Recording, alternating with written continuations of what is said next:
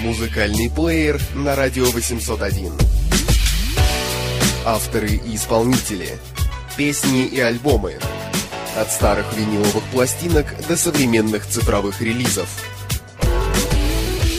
Всем привет, и это Александр Садиков опять, и опять про музыку мы сегодня говорим, на этот раз про джаз. Стефан Харрис, Дэвид Санчес и Кристиан Скотт. Диск называется 90 Miles, год 2011, жанр, ну, соответственно, джаз, я уже упомянул это. А, нередко в последнее время можно попасть на всякие сообщения из серии музыканты, рок-музыканты создали очередную супергруппу. Вот я помню, весной для благотворительного сингла такой звездный коллектив собрали Ян Гиллан, Джон Лорд и Томми Айоми, а еще Мик Джаггер тоже э, создал свою какую-то супергруппу.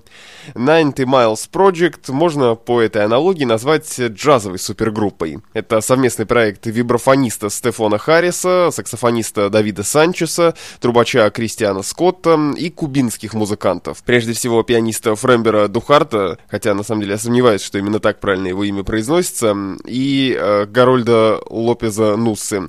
Они записали какой-то просто, я не знаю, запредельный альбом. После недель соул-музыки, на которую я окончательно в этом году подсел, и который вас э, первые выпуски активно донимал, вот эта пластинка 90 Miles стала для меня приятным открытием. Мне вообще нравится вся эта афрокубинская тема Артура Сандаваль, Иракери, Дизи Гилеспи и так далее. И альбом 90 Miles уже буквально в первые дни прослушивания взлетел на вершину моего личного такого внутреннего чарта.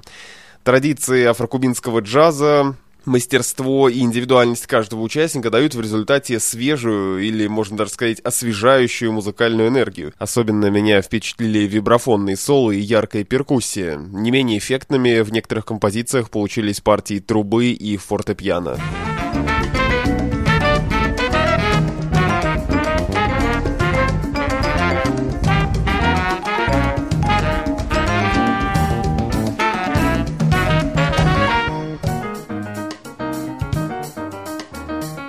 Это музыкальная цитата, фрагмент э, первой композиции альбома «Ненгуэлеру», если я правильно произношу. Возможно, если бы я больше времени уделял знакомству с современным джазом, то творчество Санчеса и э, Харриса открыло бы мне новые, другие грани, а так могу сравнить только с сольными проектами Кристиана Скотта.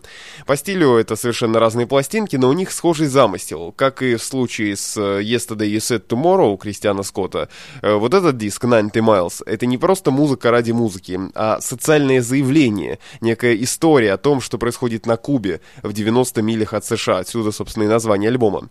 В интервью The Wall Street Journal Стефан Харрис подчеркивает, что вокруг нот и тонов есть культурный и политический контекст. И он говорит, когда вы, например, слушаете Джона Колтрейна, вы сразу думаете о политической борьбе того времени, потому что его музыка была об этом. Записывалось все в Гаване, там же состоялась пара концертов, альбом издан на лейбле «Конкорд». Я хотел бы с удовольствием послушать продолжение, но, э, судя по всему, 90 Miles разовая акция, так что буду ждать э, следующих э, пластинок Кристиана Скотта, там, Стефана Харриса и, может быть, вообще Артура Сандаваля.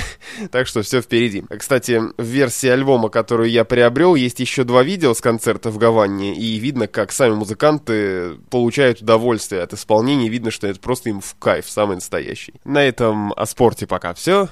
На этом о джазе пока все. С вами был Александр Садиков. Музыкальный плеер на радио 801. Слушайте хорошее радио, хорошую музыку.